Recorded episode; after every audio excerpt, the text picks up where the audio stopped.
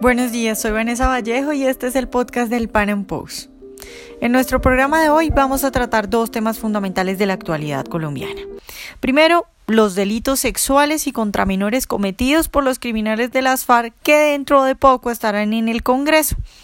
Y lo segundo, pues tiene que ver con una realidad que no podemos ignorar los colombianos. Y es que mientras los cabecillas de las FARC van al Congreso, los militares colombianos están en la cárcel víctimas de montajes judiciales o si no están en la cárcel, entonces no se pueden defender ante agresiones, le están sirviendo a las FARC, por ejemplo, como guardaespaldas, como se dice comúnmente ya en Colombia, Santos arrodilló a las Fuerzas Armadas ante las FARC. Nuestro invitado de hoy conoce de primera mano estos dos temas. Ha liderado impugnaciones a la candidatura de diferentes miembros de las FARC, apoyando a la Corporación Rosa Blanca, que está compuesta por niñas y mujeres víctimas de las FARC pero además es el hijo del general Jaime Uzcategui. Conoce de primera mano la difícil situación de los militares en Colombia. Nuestro invitado es José Jaime Uzcategui, él es profesional en Gobierno y Relaciones Internacionales, profesor universitario y ahora candidato a la Cámara de Representantes por el Centro Democrático. José Jaime, buenos días y muchas gracias por estar hoy con nosotros. Buenos días y gracias por tenerme acá, muy amable. Bueno, pues yo quiero empezar preguntándote, tú estás muy activo con esto de la corporación Rosa Blanca, que son estas chicas víctimas de las FARC, eh, y quisiera preguntarte específicamente qué miembros de las FARC no podrían estar en el Congreso por delitos sexuales y cómo va esa iniciativa que tú estás apoyando, que estás liderando. Efectivamente presentamos una impugnación a seis candidaturas de las FARC Ahí está Iván Márquez, está Santrich, Marcos Calarcá, Pablo Catatumbo, Victoria Sandino y Byron Yepes. Son seis personas que tienen delitos eh, en relación con menores de edad, de reclutamiento forzado, y en esa medida consideramos que son personas que no pueden llegar al Congreso. La Jurisdicción Especial de Paz, tal y como quedó aprobada la ley estatutaria, excluyó los delitos sexuales contra menores y en esa medida le solicitamos al Consejo Nacional Electoral que, atendiendo esa salvedad, excluyera a estas personas de las candidaturas al Congreso de la República, que se van a hacer el 11 de marzo de este año, pero lamentablemente el Consejo Nacional Electoral ha decidido darle la razón a los victimarios y dejar o desconocer el clamor de las víctimas que en este caso piden que estas personas no puedan ser candidatos. En el caso particular de Byron Yepes, que está condenado incluso por inasistencia alimentaria, entre otros delitos atroces, y la inasistencia alimentaria siendo un delito común que inhabilitaría a cualquier candidato, pues en el caso de Byron Yepes, cabeza de lista de las FARC en Bogotá, quieren hacer caso omiso y vemos a la autoridad electoral haciéndole el juego a los victimarios e insisto, desconociendo el clamor de las víctimas. Hemos hecho esto para sentar un precedente Estamos esperando finalmente que nos contestan en los recursos de reposición y en caso de ser negativa la respuesta presentaremos acciones de tutela y acudiremos a instancias internacionales porque es muy grave lo que está sucediendo con la participación de estas personas y el desconocimiento de los derechos de las víctimas. Claro, José Jaime, estas chicas de Rosa Blanca, eh, cuando hacen estas acusaciones, ellas tienen pruebas, o sea, estamos hablando específicamente de, de violaciones. Sí, hay denuncias que ya incluso han sido públicas. En el caso particular de Byron Yepes, recogimos algunos testimonios de unas guerrilleras desmovilizadas en el Caquetá que dicen con nombre propio desde febrero del 2016, es decir, que hace más de dos años están denunciando con nombre propio algunos de estos personajes diciendo que este señor las reclutaba, en algunos casos se presentaban casos de violación y también algo muy grave, pues las inducía a abortar incluso hasta con ocho meses de gestación. Esta, esta guerrillera que les comento, cuya identidad pues está bajo reserva por seguridad, lo que dice es que Byron Yepes ordenó el aborto con los ocho meses de gestación y en unos testimonios verdaderamente desgarradores cuentan cómo le sacaron el niño y lo dejaron desangrar una vez nació y en esa medida pues hemos recogido esos testimonios y les hemos dicho a las autoridades electorales consideren esta situación. Son denuncias que ya están en conocimiento de la Fiscalía desde hace años y ahora no nos pueden decir que estas personas no tienen derecho a ser reivindicadas y en el caso de las FARC a que se les excluya su participación política teniendo en cuenta estas acusaciones tan graves. Y es que los niños son sagrados en Colombia y así lo tenemos que exigir. Independientemente del color del victimario, pues se tiene que garantizar justicia, verdad y reparación. Y sobre todo que ahora no revictimicen a estas personas entregándole curules gratis a los victimarios. José Jaime, te quiero preguntar algo que, eh, no sé, tal vez creo yo que es lo que se preguntan muchos colombianos y es, tú decías que en la fiscalía desde hace mucho rato hay denuncias, eso debe ser evidente porque estos señores llevan más de 50 años, estamos hablando de violaciones sistemáticas, no de casos aislados, de abortos sistemáticos dentro de las filas de las FARC. En ese sentido, lo evidente no sería que todos los cabecillas de las FARC están involucrados con estos crímenes y no deberían estar en el Congreso. Sí, el clamor general es ese sino que tuvimos que tragarnos el sapo envenenado de la Jurisdicción Especial de Paz. Esa jurisdicción dice que tratándose de delitos relacionados con el conflicto, o no solamente relacionados con el conflicto, sino que vayan a ser de conocimiento de la Jurisdicción Especial de Paz, se autorizó una suspensión temporal de las condenas y de las investigaciones y de ahí se pegan en este caso para decir que estos señores están habilitados para participar. Pero es que aquí lamentablemente las víctimas pierden con sello y pierden con cara. El argumento que le presentamos al Consejo Nacional Electoral frente al tema de la inasistencia alimentaria es, tenemos la certeza que esos delitos comunes de inasistencia alimentaria no van a ser llevados a la JEP. Entonces, si aplicamos el mismo argumento de que solamente se suspende para delitos que serán de conocimiento de la JEP, es para que, en ese caso, por ejemplo, tratándose de Byron Yepes, el cabeza de lista en Bogotá, él fuera inhabilitado para participar en política, pero como les digo, se está tomando una posición completamente eh, complaciente con los victimarios y se está desconociendo por completo el derecho de las víctimas. Si hay el más mínimo vacío, la más mínima duda, lo que le decíamos al Consejo Nacional Electoral es que la duda está para beneficiar a las víctimas y no para beneficiar a los victimarios, como está sucediendo en este caso particular. Claro, José Jaime, quiero pasar a otro tema eh, y es preguntarte qué piensas tú de que estos guerrilleros vayan al Congreso mientras en Colombia, no me acuerdo exactamente cuál es la cifra de militares en la cárcel, muchos encarcelados injustamente eh, y con montajes judiciales. Eh, ¿qué, ¿Qué piensas de eso? De un país en el que los militares, los héroes los encarcelan con montajes y los guerrilleros están en el Congreso. Sí, el clamor de nuestras familias ha sido precisamente para que a nuestros militares presos, que son más de 2.000, fuera la cifra que se manejaba el año pasado, fueran o recibieran garantías judiciales. Incluso yo en las oportunidades que tuve, que pude hablar con el presidente Juan Manuel Santos, le decía, nosotros no estamos pidiendo impunidad, nosotros no estamos pidiendo justicia transicional, nosotros pedimos garantías judiciales porque lamentablemente la Administración de Justicia en Colombia ha mostrado un sesgo de izquierda bastante definido y claro y en esa medida muchos militares han ido a parar a la cárcel por el mal manejo de los jueces y los fiscales y por la manipulación de los procesos. Entonces, evidentemente, para mí fue muy triste ver que mi papá se tuviera que acoger a la Jurisdicción Especial de Paz. Nosotros como familia votamos negativamente al plebiscito del 2 de octubre. Ese voto lo hicimos público como familia Euskategui, aún conscientes que esa decisión negativa de votar el plebiscito le podía significar a mi papá muchos años más de cárcel,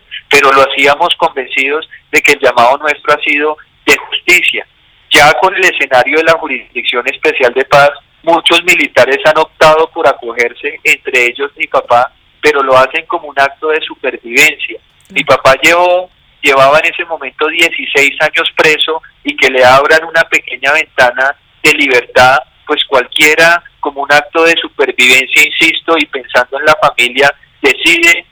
entrar en esa posibilidad, sobre todo con la expectativa de poder demostrar su inocencia, aunque como les digo lo vemos muy difícil porque esa jurisdicción especial de paz ha sido construida o diseñada a la medida de las FARC y los magistrados de ese tribunal nuevamente tienen un sesgo muy claro hacia la izquierda y en esa medida, pues el,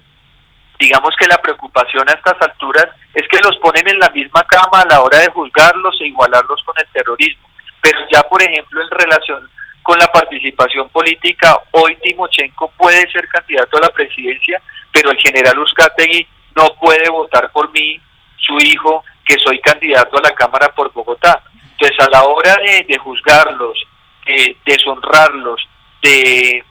de igualarlos, los ponen en la misma bolsa, pero ya cuando se trata de una reivindicación como la participación política, repito, no se les está dando el mismo tratamiento y mi papá no aspira a ser candidato a nada, ni tiene intereses políticos de ninguna naturaleza distintos a apoyarme con su voto y él no lo puede hacer. Entonces ahí es donde vemos ese trato inequitativo que nos preocupa porque finalmente los militares ganaron la batalla en el campo de guerra pero en el campo judicial fueron completamente arrinconados y en el campo político están también completamente anulados. Es ahí cuando yo he querido con mi propuesta o mi candidatura a la Cámara por Bogotá darle una voz a ese sector que no tiene voceros propios en el Congreso o por lo menos no los suficientes y que necesita más representación a ver si podemos abogar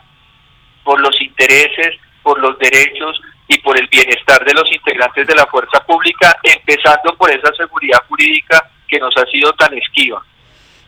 Claro, eh, otro punto que vemos, yo creo que es, que es ya supremamente evidente y es esos videos, por ejemplo, de, de un militar al que llega un indígena y le pone un machete en el cuello y el militar ni siquiera se puede defender. Eh, y, todo el sentimiento que tenemos muchos colombianos de que los militares están arrodillados, ¿tú crees que es así? ¿Tú crees que Santos arrodilló a los militares ante las FARC?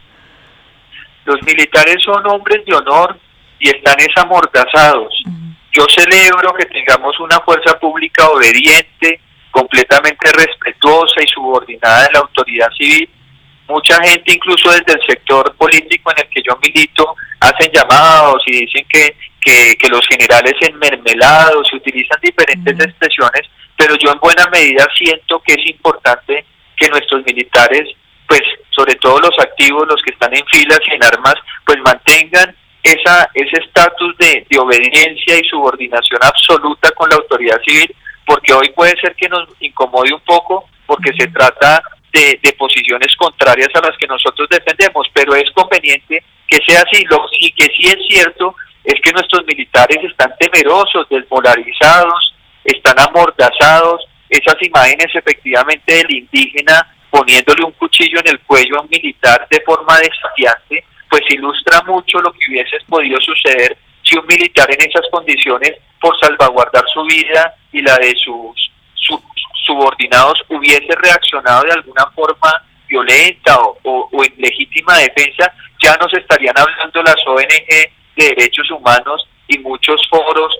internacionales de, otro falso positivo cuando vemos cuál es la situación real que se vive en Colombia frente a la fuerza pública. Entonces, sí necesitamos, ya que los militares no tienen voz y no tienen voto, y en alguna medida eso es respetable y necesario, pues que otros sectores de la sociedad sí podamos abogar por ellos para defender sus intereses, porque es que un militar al que se le respetan a cabalidad sus derechos humanos será el primer defensor y protector de esos mismos derechos. Pero en este caso vemos que se les exige bastante a los miembros de la fuerza pública en términos de cumplimiento de los derechos humanos y debe ser así, pero al mismo tiempo se les desconoce su derecho al debido proceso, a la presunción de inocencia, a una estabilidad laboral, a unos beneficios para ellos y sus familias como recompensa a su trabajo y su sacrificio. Entonces sí tenemos, estamos en un país donde se están invirtiendo por completamente los valores y la fuerza pública y la iglesia son dos sectores que sufren esa, esa, esa complejidad. O sea, quiero pasar a otro tema y es, eh, hace unas semanas, si no estoy mal, eh, su sede de campaña pues fue prácticamente destruida. Eh, ¿Eso qué es? ¿Lo toma usted como una amenaza por parte de las FARC? ¿Y, qué, tan, qué, tan, qué tan grave ve usted eh, pues ese tipo de actos? Yo lo identifico claramente como un acto de intimidación, de retaliación. Ese día, a pesar de que había unas protestas aquí muy cerca de la pedagógica donde está ubicada mi sede, lo cierto es que fue el único local, la única sede que se vio atacada. Llegaron 15 encapuchados, rompieron la publicidad de la fachada, escribieron palabras ofensivas en los muros, tiraron piedras, botellas, hasta excremento esa medida pues me parece que el mensaje es bastante claro, sobre todo con la coincidencia que pocos días atrás y al día siguiente del ataque yo tenía una audiencia en el Consejo Nacional Electoral para seguir sustentando este asunto de las impugnaciones contra el partido de las FARC y en esa medida sí lo veo claramente como un acto hostil, intimidación y le he pedido a las autoridades que entren a establecer qué fue lo que sucedió y qué es lo que está pasando porque nosotros sí reclamamos garantías para hacer política en este momento cuando somos un partido de oposición, de oposición bastante acérrima a lo que ha sido los acuerdos de La Habana y a la impunidad que se le ha querido dar a estos delincuentes y criminales. Entonces yo sí lo identifico de esa manera porque está todo claramente establecido que es así y ya queda en manos de las autoridades esclarecer los hechos y darnos las garantías. Bueno, José Jaime, finalmente cuéntanos cómo va tu campaña, cuál es tu número, eh, en general cuáles son tus propuestas para llegar a la Cámara de Representantes de Colombia. Sí, esta vez es la segunda vez que yo aspiro a la Cámara de Representantes por Bogotá. Lo he hecho siempre con la ilusión de transformar este país, de transformar la ciudad de Bogotá, que también necesita tanta intervención de las autoridades. Estoy motivado